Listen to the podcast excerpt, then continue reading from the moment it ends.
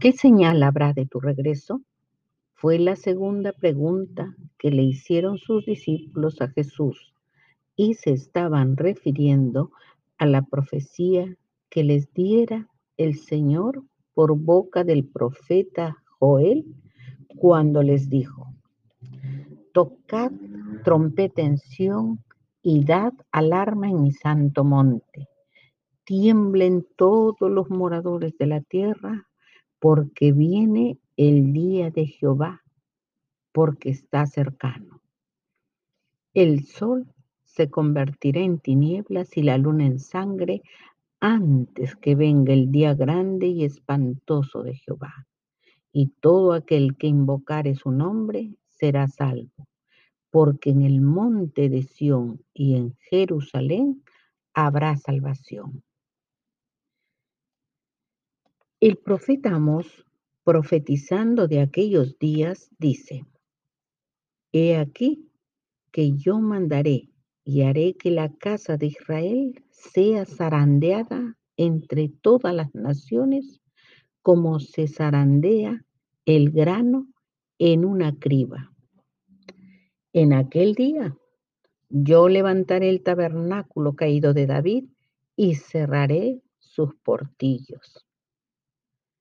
De esta misma profecía hizo alusión Jacobo, el discípulo de Jesús, argumentando cómo Dios visitó a los gentiles para tomar de ellos pueblo para su nombre. Y lo dice así en su palabra.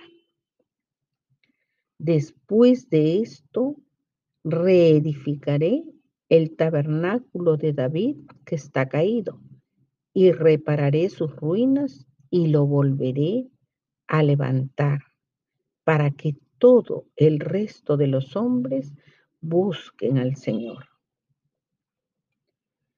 Cuando el Señor dice, después de esto, se está refiriendo a la semana 70 que vivirá Israel sobre la tierra y a que Jesús alude diciendo, inmediatamente después de la tribulación de aquellos días, el sol se oscurecerá y la luna no dará su resplandor y las estrellas de los cielos y las potencias de los cielos serán conmovidas. Entonces aparecerá la señal del Hijo del Hombre en el cielo y verán al Hijo del Hombre viniendo sobre las nubes en el cielo con poder y gran gloria. Como el relámpago que se ve brillar de oriente a occidente y llenos de terror todos los pueblos del mundo, llorarán y verán al Hijo del Hombre en su día. Pero primero es necesario que padezca mucho y sea desechado por esta generación. ¿A qué generación se refería el Señor Jesús cuando les profetizó esto?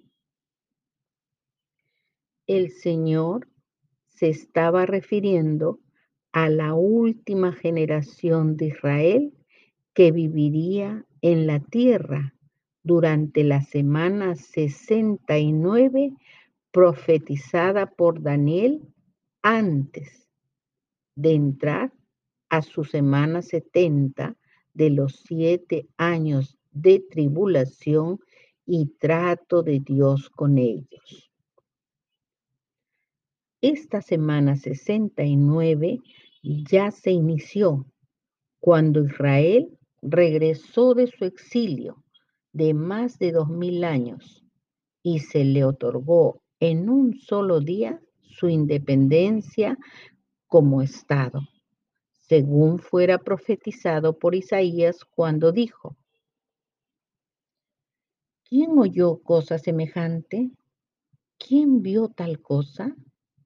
¿Concebirá la tierra en un día? ¿Nacerá una nación de una vez? Sí, para el Dios de los imposibles, el 14 de mayo de 1948 nació la nación de Israel en un solo día. Esta es la generación que hoy tiene 72 años como Estado. Y como dice la palabra, los más fuertes llegan hasta los 80 años.